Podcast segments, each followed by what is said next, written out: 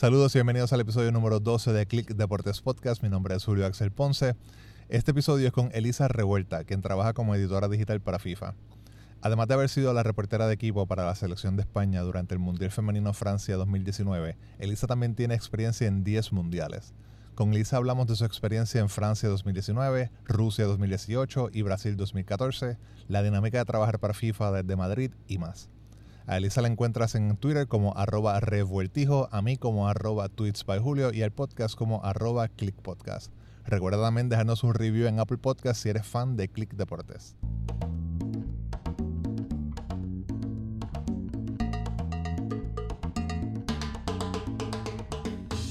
Ok, pues, Elisa, pues muchas gracias por, por estar aquí y sacarle tu tiempo para estar en Click Deportes. Gracias, gracias por la invitación tú eres, voy a estoy leyendo de tu Twitter, tú dices periodista y doctora, editora en FIFA Digital, 10 mundiales, entre ellos Brasil 2014, Rusia 2018 y Francia 2019. Y Atleti, hashtag Atleti y hashtag, hashtag FoodFem. Eh, yo quiero, quiero saber entonces, para empezar, ¿cómo es que llega, llegas a trabajar en FIFA? Pues eh, mi carrera carrera periodística empezó, de hecho, en la radio y ni siquiera empezó vinculada al deporte. Empecé haciendo mm, crítica cinematográfica, porque el cine siempre, siempre es algo que me ha gustado mucho y, a partir de ahí sí surgió, surgió la oportunidad de, pasarme a la redacción de deportes y, la verdad que no, no lo dudé.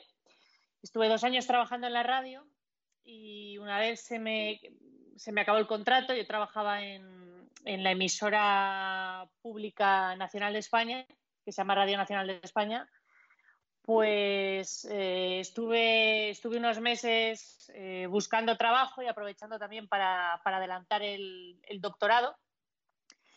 Y justo después del Mundial de Sudáfrica 2010 me llegó de forma medio casual la oportunidad de unirme al, al equipo de editores de FIFA para trabajar en lo que es la página, social, la página web y las redes sociales. Y desde entonces, pues eh, ahí estamos. ¿Cómo entonces, cuál es un, cuál es un día normal de, para un, un para ti en, en, FIFA? Pues verás, eh, yo formo parte de un equipo editorial que se encarga de producir contenido y editar contenido para todas las plataformas digitales de FIFA, lo cual incluye lo que es la página web y las redes sociales, fundamentalmente Twitter, pero también tenemos varias cuentas de, Facebook y también tenemos eh, dos cuentas de Instagram, una para fútbol masculino y otra para fútbol femenino. Entonces, el equipo está, está dividido en dos partes. Por un lado estaría la parte que vive en Suiza y que trabaja desde las oficinas centrales de la FIFA en Zúrich, que digamos sería un equipo pequeño que nos coordina al resto, que somos un equipo de editores en cinco lenguas distintas y que estamos repartidos por todo el mundo y en distintos usos horarios. De tal manera que así se pueden producir contenidos al mismo tiempo en español, inglés, francés, y árabe. Entonces yo pertenezco al, grupo eh, en español junto con compañeros eh, de Argentina y de, de, México. Y un día normal, básicamente, en, nuestra vida como editores, cuando no estamos cubriendo un torneo específico mundial, es eh, trabajar desde nuestras casas. Nosotros teletrabajamos, eh, tenemos un, un chat y diversas herramientas con las que nos comunicamos entre todos y digamos que en el caso, por ejemplo, del canal español, nos aseguramos de tener una cobertura 24 horas. Eso implica que yo arrancaría en horario europeo, en la mañana europea, lo que serían las, las 9, eh, hora de Europa, y mi horario sería hasta las, hasta las 6 de la tarde. A mitad de mi día se conecta el compañero de Argentina y después ya más en mi tarde-noche, una vez que yo ya no estoy conectada, el compañero de México se conecta y entonces así más o menos tenemos todo, todo cubierto. ¿Y normalmente a qué nos dedicamos? Pues eh, buscamos y producimos eh, entrevistas y reportajes, eh, buscamos ideas, también nos ocupamos de editar y publicar contenidos más de carácter oficial, puesto que al final la FIFA es, es un organismo oficial y nosotros también llevamos esa, esa parte de colgar los comunicados de prensa oficiales y demás en la página web y promocionarlos en redes. Y luego sí que tratamos también de, cada vez más, obviamente, puesto que así además el público lo demanda, de producir eh, contenidos de tipo audiovisual, como, como vídeos y, y, demás. O sea que esas personas que están en, en, en, Zurich pues dicen, ok, pues eh, vamos a hablar de esto hoy, y se lo, se lo envían, ¿verdad? A, a, a, todo, a todos los grupos de diferentes eh, idiomas y tú los trabajas y además de eso, pues lo que haya, lo que esté pasando, si pasa algo, ustedes están pendientes también, me imagino, a las ligas, a los jugadores. Sí, cierto es que nosotros, más que a las eh, ligas domésticas, digamos, nos dedicamos más al fútbol internacional, pero obviamente no somos ajenos a, a las grandes noticias. Y desde Suiza, digamos, se proponen una serie como de líneas maestras para, orientar un poco hacia dónde debe ir nuestra producción de contenido y luego nosotros regularmente, como pasaría en, en, cualquier, en cualquier redacción pues, de una publicación escrita, por ejemplo, o de cualquier medio de comunicación, pues tenemos eh, como una especie de, no sé si llamarlo consejo de redacción, porque tampoco es que nos reunamos todos en ningún lugar, sino más bien como que nosotros proponemos eh, ideas, eh, las mandamos a nuestros coordinadores en Zurich, de ahí recibimos el feedback y a partir de ahí ya vamos produciendo.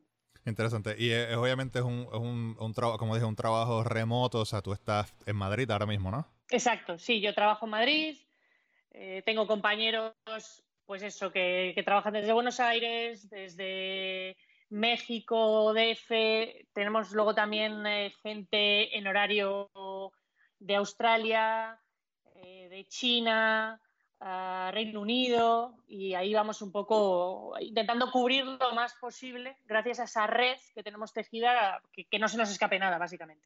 Claro, eso, como te dices, una, una red que, que, que, cubre el mundo. Y es bien interesante eso de que pues como que cada uno pues está en su en, en el time zone, ¿no? En su horario. Pues tú, tú te, te, te, empiezas en Europa y va moviéndose, ¿no?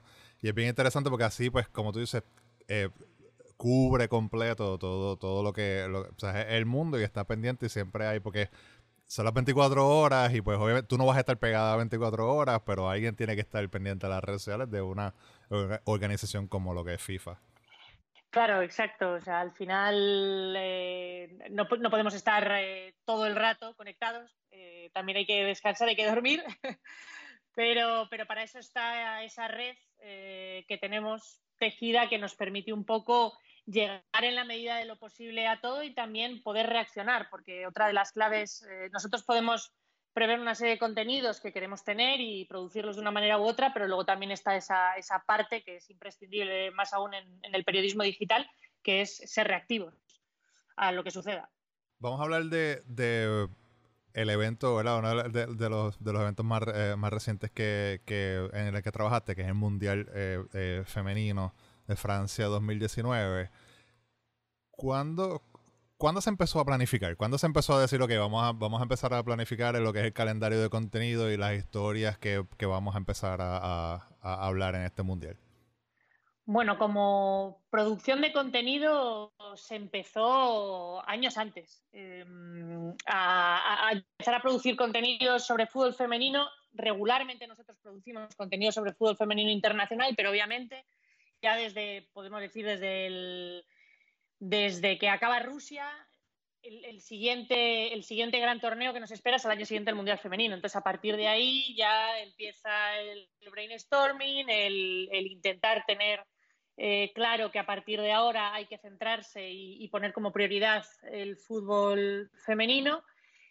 Y a partir de ahí se van ya desarrollando una serie de, de estrategias de qué es lo que se quiere tener, etcétera y se pone, por ejemplo, una de las decisiones que se toma es eh, que se va a cubrir ese mundial femenino de la misma manera que se ha cubierto el mundial masculino, que es eh, teniendo a un especialista por cada selección empotrado con el equipo para poder eh, hacer una cobertura, digamos que abarque absolutamente todo y al mismo tiempo desde una posición privilegiada que es un acceso total a, a los equipos y a sus jugadoras.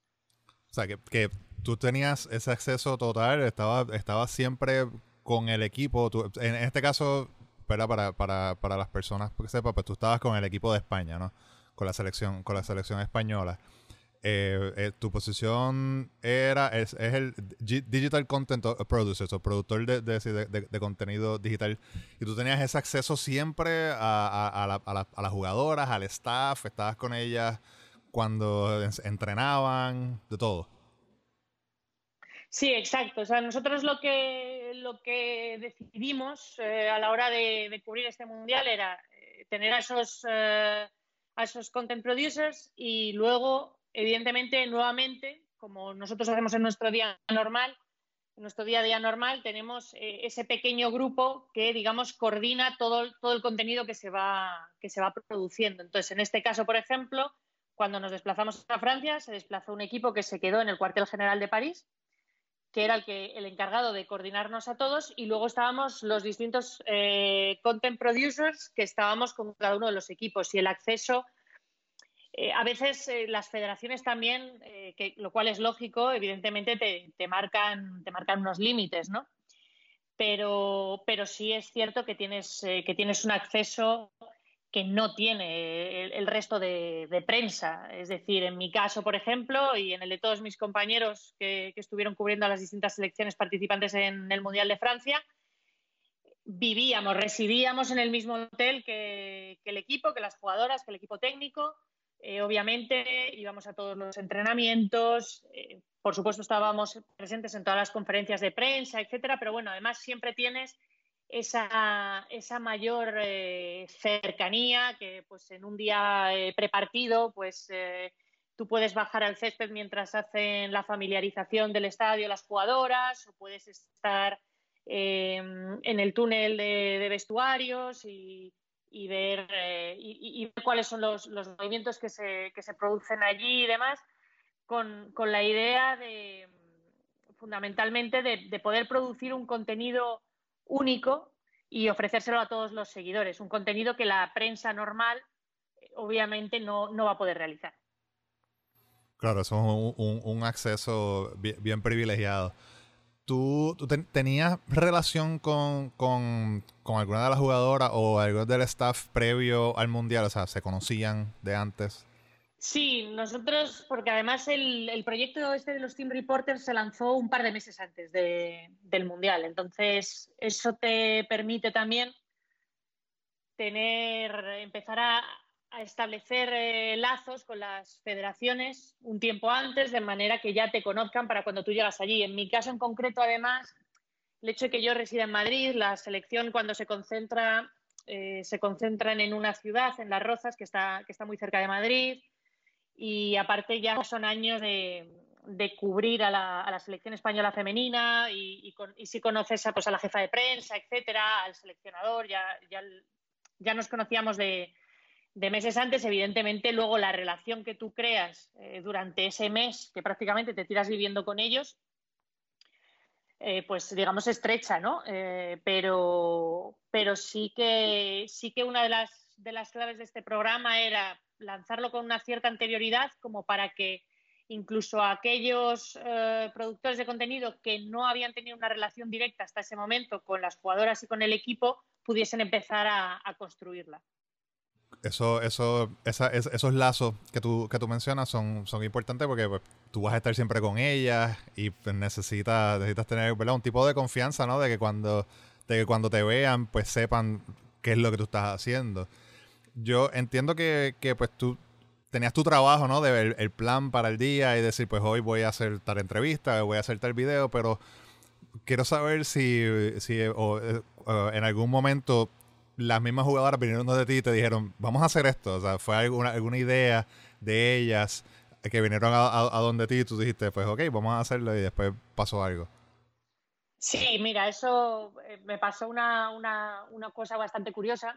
Además fue como la primera o la segunda semana del, torneo, que yo quería grabar una, promo porque habíamos sacado unos eh, wallpapers para, para los teléfonos móviles con, con, con un dibujo, digamos, una representación eh, gráfica de las capitanas de las 24 selecciones. Entonces yo quería hacer la pro española típico, nos cruzamos en el pasillo del hotel. Mira, Marta, me gustaría, me gustaría hacer esto contigo, tal. Si te parece, vamos a grabar, vamos a grabar esto. Y entonces ella me dice, uy, mira, vamos a hacer una cosa. Voy a llamar a otra de las capitanas de la selección española, que es Amanda San Pedro, y, y me dice, vamos a llamar a Amanda, que se le ocurren siempre ideas fantásticas y vamos a llamar también a, mi amiga Silvia, que es Silvia Meseguer, que justo se retiró después del, Mundial y que era otra de las veteranas del equipo.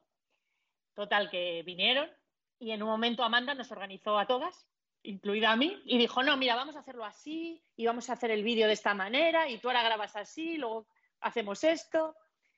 Y salió una promo perfecta y realmente se le ocurrió todo a ella. O sea, yo simplemente tuve que poner el celular, empezar a grabar y, fue fantástico, la verdad. Fue, fue uno de los grandes momentos de, uno de los momentos, desde luego, más, más divertidos de, la cobertura del torneo para mí. la productora fue ella, tú fuiste camarógrafa. Sí, sí, tal cual. Fue productora, fue directora y fue guionista. Increíble. Eso te pregunto porque yo, obviamente, en mi, en mi, trabajo también, pues eso ha pasado mucho de que uno va con una idea y dice, pues vamos, voy, a hacer esto. Y va a donde el jugador o a donde el coach y le, y le explica, pues mira, queremos hacer esto. Muchos de ellos, pues como que respetan tu trabajo, pero es como que, ok, dale. Y hacen lo que, lo que dicen el guion y ya. Pero hay otros, ¿verdad? Que, que, que, que le gusta. Y dice, no, vamos a hacerlo así. O cuando te ven, dice como que, ve, sácame la foto, hazme un video, tirame un boomerang. Esa, que, que eso es la, la lo importante de tener esos lazos, como tú mencionaste antes, con los jugadores y con el staff, que tengan una confianza contigo para que, para que salgan, eh, salga contenido como ese que, y, tú puedas contar esa historia después. Sí, no, está claro que cuanto mejores sean y mejor construidos estén esos lazos de confianza también, ¿no? Para que en, un momento determinado, pues eh, Obviamente tiene, tiene que existir unos límites, ¿no? Porque al final eh, eh, somos todos profesionales y yo creo que eso tampoco se debe perder, pero es obvio que si, que si la persona, pongamos a la que tú estás entrevistando vas a entrevistar, eh, tiene más confianza contigo, pues probablemente se va a relajar más y te va a dar mejores respuestas en una entrevista. Sí, estoy totalmente de acuerdo. Eso, eso lo he visto, lo he visto como, como pues, una persona, como te dije, pues tú vas y haces las preguntas, las contestaciones, normal. Y hay otros, pues como que ya cuando tienen esa confianza y respetan tu trabajo también, pues, pues son un poquito más son un poquito más abiertos y tú puedes crear ese, ese, ese tipo, ese tipo de cosas. Eh, hablando de, o sea, hablando del, mundial eh, eh, de Francia, entonces, ¿cuál era tu plan en, el, cuando era el juego? O sea, cuando ya las muchachas están en, el, campo, ¿cuál era el plan? Ahí fundamentalmente durante los partidos nos centrábamos en, contar lo que estaba pasando sobre el césped, tanto en redes sociales, porque cada uno de los content producers eh, tenía una cuenta de Twitter para, para ellos, dedicada solo a producir contenido sobre su equipo. Y luego, aparte, teníamos eh, lo que llamábamos los blogs de partido, que si durante los días anteriores tú ibas volcando ahí contenido que ibas creando de cómo cubrías el entrenamiento, qué pasaba después, si había rueda de prensa, eh, cuál era el orden del día del equipo, la agenda que tenían y demás, tú, ahí ibas, eh, digamos, generando ese contenido y posteándolo ahí durante el partido, evidentemente, el, el 100% de la atención está en la acción que está teniendo lugar sobre el terreno de juego y ahí es cuando el blog cobraba todavía más importancia. Entonces, eh, durante el tiempo que duraba el partido y durante las horas de antes, primero se hacía la, previa y era fundamentalmente contar lo que estabas viendo, pero sí que es verdad que la forma en la que planteamos los eh, blogs del partido ya se había empezado a hacer en, en Rusia, y yo creo que aquí se acentuó incluso un poco más, es eh, partir de la base de que probablemente la persona que pueda estar leyendo el blog está con el celular en una mano y al mismo tiempo está viendo el partido, lo cual quiere decir que tú no le tienes que narrar minuto a minuto lo que está pasando en el césped, sino que a lo mejor más bien lo que le tienes que dar es una opinión razonada de por qué el equipo está jugando así, si pueden mejorar tácticamente con alguna otra variante, que puedas comentar las sustituciones, que puedas comentar lo que está haciendo la rival y dónde le está haciendo más daño a tu equipo, ¿sabes? Ese tipo de, ese tipo de cosas, no tanto un minuto a minuto, que de normal no es algo que a lo mejor le vaya a servir eh, de demasiado al, aficionado, porque el aficionado está concentrado al mismo tiempo en, ver el partido. Sí, ustedes partían de la premisa que el, la persona que está, que está leyendo el blog ya está viendo o está escuchando el juego. Así que lo que ustedes hacían era más agregarle color a lo, a lo, que, a lo que esa persona estaba, estaba, estaba viendo ya. Exacto, era más bien como plantearnos, nosotros somos una segunda pantalla. Está la primera pantalla, que es el, partido con su retransmisión, y tú al mismo tiempo le tienes que dar un contenido diferencial a lo que está viendo.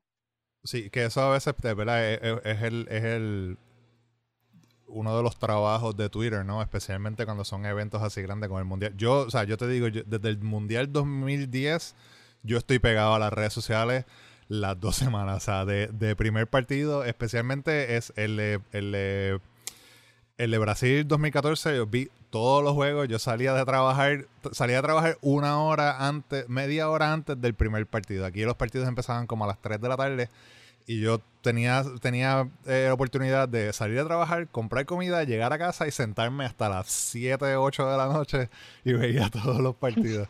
y era pegado al Twitter, o sea, siempre tuiteando eh, con, un montón de gente de alrededor del mundo que también estaba viendo el juego. Que, pero, pero, muchas cuentas de Twitter a veces pecan de lo que tú mencionabas, de el play by play, de ah, pues corner para España. O, o sea, eh, literalmente diciéndome lo que está pasando. Y no lo que, lo que menciona que ustedes están haciendo, que era agregarle color y agregarle una opinión y, agregarle ¿verdad? A, a, lo, que esa persona estaba, viendo. Yo creo que ha evolucionado un poquito. Ya se ve, creo que la gente y los medios y las personas que utilizan Twitter se han dado cuenta de que, de que no es necesario hacer eso. Sí, al final lo que normalmente quieres es eh, conseguir una interacción por parte del usuario y evidentemente si estás con si estás con un tweet cada 30 segundos, un minuto, dos minutos, eh, yo creo que corres un poco el peligro de, avasallarlo y que al final eh, piense que le estás spameando un poco más que, más que informarle sí quizás pueda tener sentido una cobertura más de ese tipo, pues por ejemplo en las cuentas de, las federaciones, ¿no? de, los propios equipos. Pero realmente yo creo que en el caso de, un organismo como FIFA, quizás es más interesante eh, tras unos pocos tweets de cada partido, pero, pero pensados, meditados, con una foto bien elegida, con un gráfico, algo que, te aporte un plus. Sí, claro, no solamente texto y, ya. Yo recuerdo cuando salió, antes de, de, Francia 2019, cuando, cuando empezaron a promocionar las diferentes cuentas de, de, los, ¿verdad? De los, de los reporteros, de los productores digitales de, de, cada equipo y me pareció tremenda idea y, estoy, estoy emocionado por ver ¿verdad? en el próximo mundial, los próximos mundiales cómo cómo evoluciona, cómo evoluciona esa idea. Sí, porque es una idea que se empezó a hacer en. Nosotros empezamos con ella en 2017, se hizo como una especie de prueba general con uh, la Copa Confederación de 2017, que eran solo ocho equipos, que siempre es más sencillo. Y a partir de ahí ya fue cuando se hizo la, apuesta en Rusia y se redobló la apuesta en Francia. Y la verdad es que los resultados, al final, eh, bueno, pues demostraron que la, que la apuesta es una apuesta ambiciosa, claramente, pero es una, es una apuesta que, da buenos resultados y sobre todo que, que genera contenido y que además mm, lo, lo, separa por, lo filtra un poco por audiencias, de tal manera que el aficionado de un país o de una selección concreta se puede centrar en su selección o en las dos o tres que más le gusten, o puede decidir seguir a todos. En fin, es, es eh, te da todas esas alternativas con lo cual está bien porque el flujo de información se orienta mejor al, usuario que lo demanda. Claro, esa es, la idea y, creo que por lo menos en, Francia funcionó, funcionó muy bien. vamos a hablarle de, los últimos dos mundiales de, eh, de, hombres, el 2014 y 2018, para darle a la gente un poquito, ¿verdad? como un resumen de lo, que, de lo que pasó en esos dos mundiales. En el 2014, las visitas a FIFA.com llegaron a 3.6 billones. Y hubo un reach de más de 32 millones de usuarios en Facebook y 672 millones de tweets. Y cientos de esos tweets fueron míos. En el 2018, FIFA tuvo, llegó a tener más de 120 millones de fans en todas las redes sociales agregadas. Tú estuviste en ambos, en ambos eh, eventos. Quiero tu comparación, como que, ¿verdad? Lo que, lo que, lo que se hizo en el 2014 de lo que se aprendió y dijeron vamos a, vamos a, vamos a aplicar esto en, cuatro años y cómo fue esa ejecución. O sea, quiero que me compare, obviamente pues, es, un, son cuatro años en redes sociales y en lo que es digital es una eternidad, porque el mundo digital pues, siempre está cambiando. Pero pues como tú dices, después que se acaba un evento, pues se empieza a planificar el otro.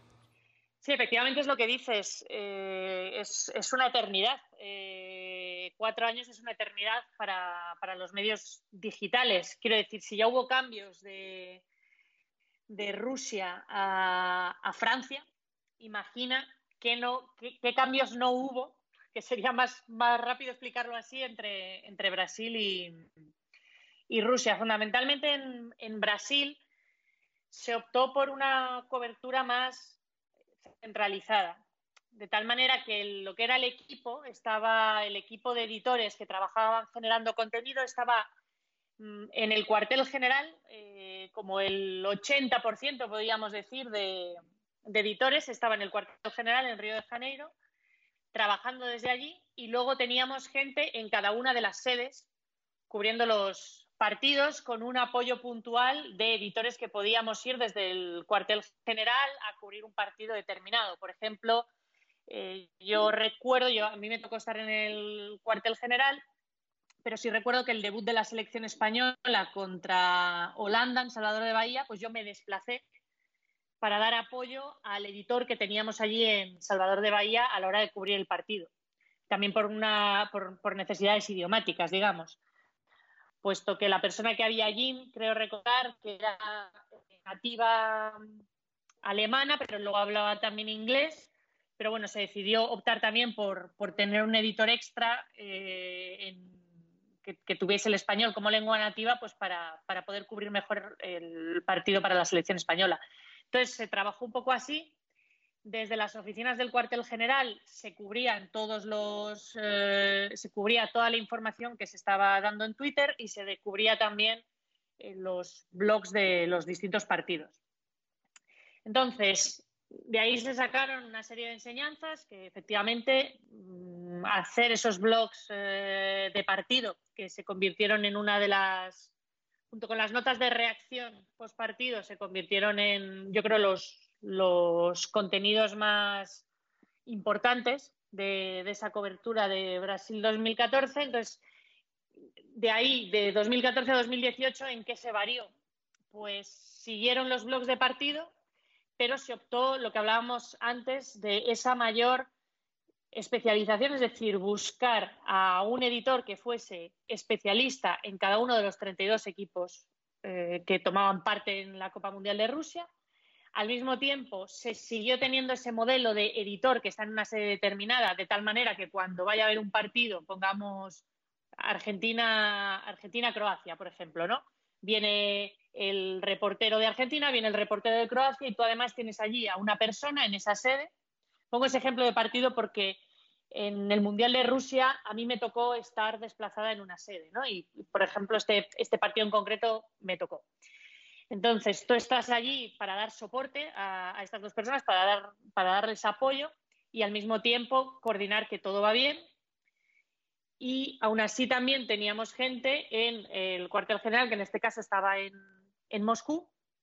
Por tanto, vemos como que la estructura creció y al mismo tiempo se ramificó más con una idea muy clara, que era la de crear más contenido, pero al mismo tiempo crear contenido muy específico y saber dirigirlo bien hacia las distintas audiencias que tenemos, porque al final de esos eh, millones de personas que están pendientes del contenido que produzcamos, no a todo el mundo le interesa lo mismo, ni tampoco lo va a leer en el mismo idioma. Entonces, cuanto mayor sea esa diversificación, cuanto más puedas eh, separar audiencias, pues yo creo que el alcance que vas a tener eh, va a ser mayor. Claro, eh, esta es la, cuestión de, cómo separar, separar el contenido, hacerlo ya hiper específico, más nicho, ¿no? Como tú bien dices, pues, para personas que quieren seguir a Holanda, quieren seguir a Brasil, quieren seguir a España, pues tener esa persona. Y, y yo, para, mí ese es el futuro, ¿no? O sea, que cada vez vemos como cada, todo se va, se va, se va achicando más porque no vale, y esto ¿verdad? Es, un pensamiento de, de, redes sociales que, que, lleva un montón de tiempo, pero si tú tienes un millón de seguidores, pero solamente interactúan contigo 100, pues, bueno, pero si tienes 500 y de los 500 250, pues es, es, mayor el valor, ¿verdad? De esos, de esos, de esos 250 porque están son menos y están este, están este interactuando más contigo, además de un, de un montón de un montón de gente. Creo que ese, eso seguirá seguirá y lo estamos viendo, lo vemos como eh, las diferentes ligas también y los equipos alrededor del mundo lo, lo están implementando. O sea, la NBA tiene tiene una NBA Latinoamérica, eh, la liga tiene una liga, en, o sea, una cuenta de, la liga en, inglés para Estados Unidos. Eh, este, el Bayern Múnich tiene oficinas en Nueva York, o sea que estamos viendo cómo, cómo se cómo se va se, van eh, globalizando los deportes y decir pues vamos a el, el Barcelona hace este la pretemporada en Asia ese tipo de cosas, ¿verdad? Que está, tienen, tienen su, tienen su, su audiencia allá, eso que vamos a darle contenido específico a esta audiencia. Si quieren seguir la red, la red social general, ¿no? La del equipo, pues tremendo. Pero también vamos a darle algo de contenido en su, en su, en su, eh, en su idioma. Quizás hay un jugador de esa área, pues vamos a hablar más de ese jugador, esas cosas más específicas. Sí, está claro. Para mí e-, esa segmentación eh, y esa posibilidad de, dar contenido en distintos idiomas es básico, porque por más que podamos eh, entender el inglés como, como ese idioma un poco que, nos aglutina a todos y que es la segunda lengua de muchos, eh, mm, sigue habiendo muchísima gente que, que obviamente prefiere prefiere leer en su idioma materno. Entonces, en estas cuentas de los de los reporteros, de los team reporters, eh, una de las cosas que se hacía era, bueno, pues el que está, el que está cubriendo eh, a Holanda, la que está cubriendo a Holanda lo va a hacer en holandés y el que está cubriendo a Tailandia lo va a hacer en tailandés. Y luego, si tú quieres esos contenidos en inglés, no hay problema, porque aún así las cuentas generales de FIFA van a seguir ofertándote eso en los idiomas en los que está la página web con lo cual vas a tener eh, la posibilidad de, llegar a todos y también llegar a, público muy específico que a lo mejor perderías de otra manera. Brutal. Eh, ¿Cuál es tu cuál es tu anécdota favorita de, Francia, de, Brasil o, Rusia? Uf, difícil. digamos que en, en, los tres, en cada uno de los mundiales realicé labores diferentes. En el primero, como te comentaba, estaba en el cuartel general, me hacía cargo de blogs de partido y demás, pero también tenías como una visión más global de, estarlo, de estarlo viendo como desde el centro y estar viendo lo que, está pasando ¿no? en todas partes. En el segundo mundial estaba destinada en una de las sedes, con lo cual mi, mi visión a lo mejor no era tan periférica, ¿no? sino que estaba más centrada en todo lo que pasaba en mi sede, porque al final tienes partido cada tres días, con lo cual siempre tienes algo dando vuelta. Y en el último mundial tuve la oportunidad de hacer ese seguimiento del que hablábamos antes eh, a un equipo en concreto. Entonces, si me tengo que quedar con, con, eh, alguna de las tres eh, variantes, desde luego creo que me quedaría con, con esa experiencia de, de estar cubriendo un mundial desde dentro, desde, la, desde, desde donde está el equipo, ¿no? Y teniendo una relación muy directa, porque, como comentábamos antes, sí es verdad que se construyen relaciones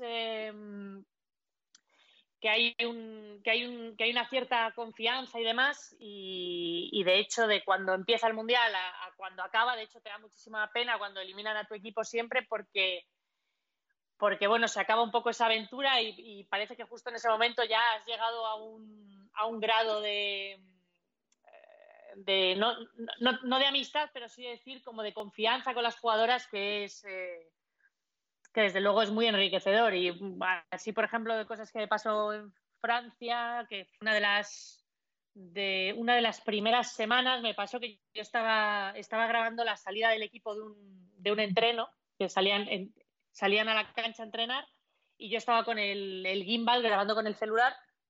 Entonces una de las, de las jugadoras, Alexia Putellas, iba jugando con un bidón de agua y claro, yo estaba a su lado. Entonces me enchufó, me enchufó con el bidón de agua y me dio directamente al móvil, pero de plano, o sea, un chorro de agua. Yo lo estaba grabando, eh, claro, la miré y, me salió casi como un grito en plan de, ¿pero qué haces? Y, se empezó a reír y tal. Y yo, bueno, una vez que comprobé que se había grabado, que el, que el celular estaba en perfectas condiciones y tal, pues nada, luego eh, incluso pues era como, o sea que todo fue como una, como una broma y tal, pero, pero luego ya se sentía ahí un poco mal y después del entreno yo estaba en el hall del hotel y de repente vino y me dio un abrazo, oye, de, verdad lo siento muchísimo, que es que no me he dado cuenta, que no sabía que tenías ahí el móvil y no sé qué, digo, no, no, no te preocupes nada, que sí, jolín, qué tal, no sé qué, y dices, oye, pues no sé, luego resultó que además eh, subí el vídeo, porque la verdad es que el vídeo quedó divertido y, fue un tuit que tuvo muchísima interacción. Con lo cual, pues bueno, son ese tipo de experiencias que solo puedes vivir si tienes la suerte de estar tan pegado al equipo como hemos podido estar nosotros.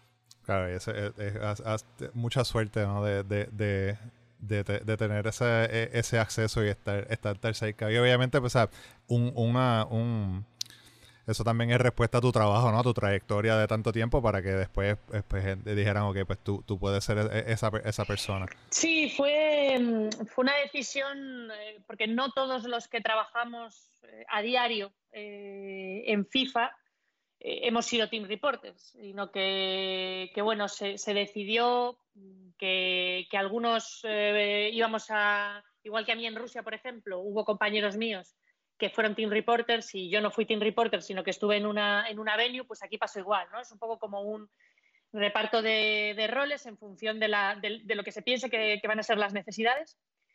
Y, luego se contrata también a, gente que, se sabe que sí normalmente a, las, a las, elecciones que, va a hacer y, es, y, digamos esas personas están contratadas durante el torneo para ser esos team reporters. Entonces es una mezcla pero sí fue una oportunidad muy, muy interesante, la verdad, muy interesante.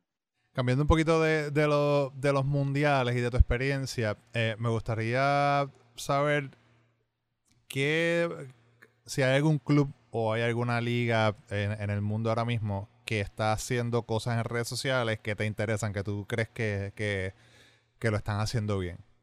Pues bueno, hay gente haciendo cosas muy interesantes Em, en, el, en, el, ámbito, por ejemplo, del fútbol femenino no es, un, no es un club, es una selección, pero a mí sí es verdad que, que la comunicación en redes, la manera de llevar en redes la comunicación de la selección nacional estadounidense, me parece que es el ejemplo a seguir eh, para, todas, para todas las personas que estén en comunicación de, clubes y de selecciones nacionales de otros países. Creo que el tipo de contenido que producen fueron de los primeros en hacer estos vídeos de eh, jugadoras preguntándose unas a otras o haciendo algún tipo de juego con la pelota, etcétera, tipo que si el crossback challenge, ese tipo de cosas fueron unas de, de las pioneras, por lo menos en fútbol femenino, y a mí sí que me parecen referentes totales.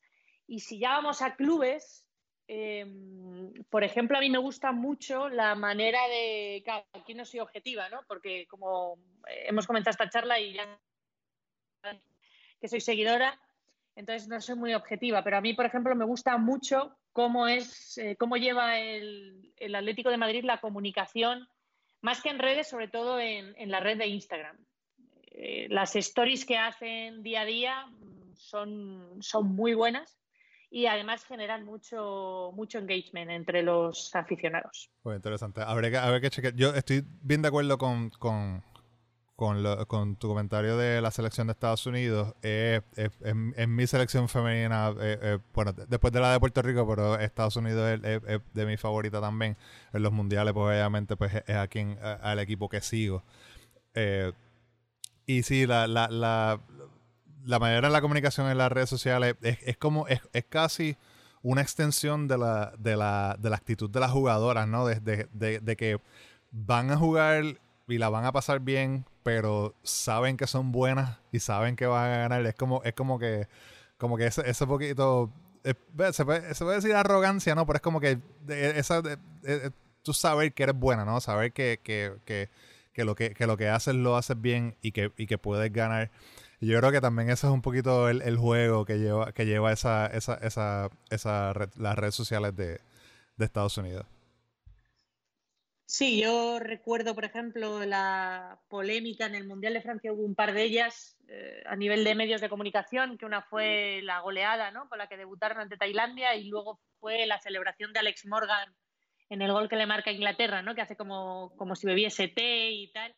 Y sí que recuerdo que unos meses después tuvimos a Alex Morgan en, en la ceremonia de los de Best y, uno de los, eh, y una de las acciones eh, comunicativas que se hizo y demás, eh, que se hicieron, bueno, aparte de las entrevistas, el photoshooting y demás, también se crearon GIFs. Y uno de los GIFs que creamos con ella fue ella reproduciendo esa celebración del té. Y tuvo bastante éxito. Sí, yo recuerdo todo eso, el, té de Alex Morgan, las celebraciones de, de Megan Rapinoe, siempre eso causaba causaba un montón de polémica en gente que en verdad no, no, era necesaria. O sea, uno se pone a verlo como que pues un jugador, un hombre mete un gol en el minuto 90, se quita la camiseta, grita, se brinca a la, a la, a la grada con, con la fanaticada y pues una mujer hace el té y ya la quieren destruir. Era como que era, para mí era una estupidez, ¿no? O sea, para mucha gente también es una estupidez, pero, pero eso también es el mundo de las redes sociales que pues todo el mundo tiene su opinión y lo tira y entonces pues para, para, para, para crear más polémica pues hay otra gente que lo, que lo sigue amplificando, ¿no? Sí, desde luego, forma, forma parte del juego al final. Elisa, ya para ir terminando, eh, me gustaría que le dieras, esto, esto es con algo que termino siempre todos los episodios, es que me gustaría que le dieras un consejo para alguien que, que desee entrar a esta industria de, la, de, de las comunicaciones y el mercadeo digital deportivo y todo lo que es crear contenido para en la industria del deporte? Pues no creo que vaya a ser muy original, pero evidentemente si, si le pones pasión y le pones dedicación y le pones ganas, siempre lo vas a tener un poco más eh, sencillo y luego yo creo que sí que la ventaja que, nos, que nos brindan las redes sociales actualmente es que gente que está empezando y que a lo mejor está intentando buscar trabajo en este medio y es, y es muy difícil y bueno, y veremos ahora lo que, lo que pasa ¿no? a raíz de esta, de esta crisis sanitaria que estamos viviendo todo el mundo y que va a conllevar una crisis económica y evidentemente pues eh, eso no son buenas noticias para, para, para cuando hay que buscar empleo, pero esas redes sociales sí que te permiten darte a conocer, es decir, eh, venderte, podemos decirlo así, y no solo venderte, sino también eh,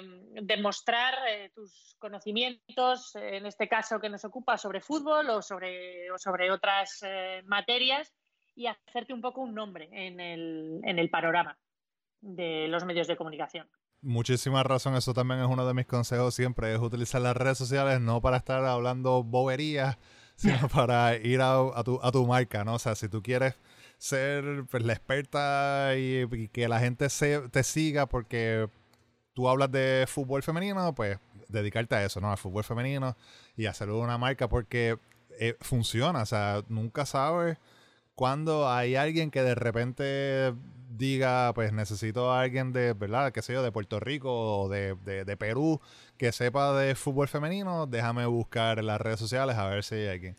Y si tu nombre está ahí y tu contenido es de calidad y es consistente, pues se pueden abrir un montón de oportunidades. Sí, exacto.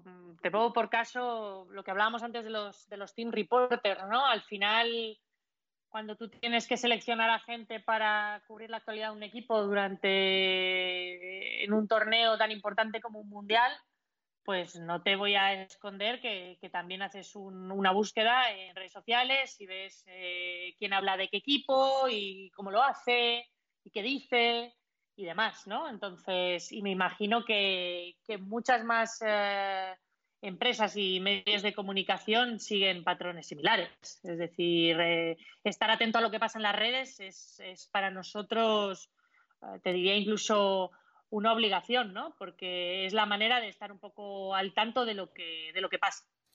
Totalmente. Elisa, muchas gracias por tu tiempo, por sacar eh, un ratito para, hablar en, el podcast y, compartir tus experiencias y tu, y tu, tu conocimiento para las personas que nos están escuchando. Pues nada, gracias a ti, Julio, por la invitación y, nada, eh, ha, sido, ha sido estupendo este ratito de charla.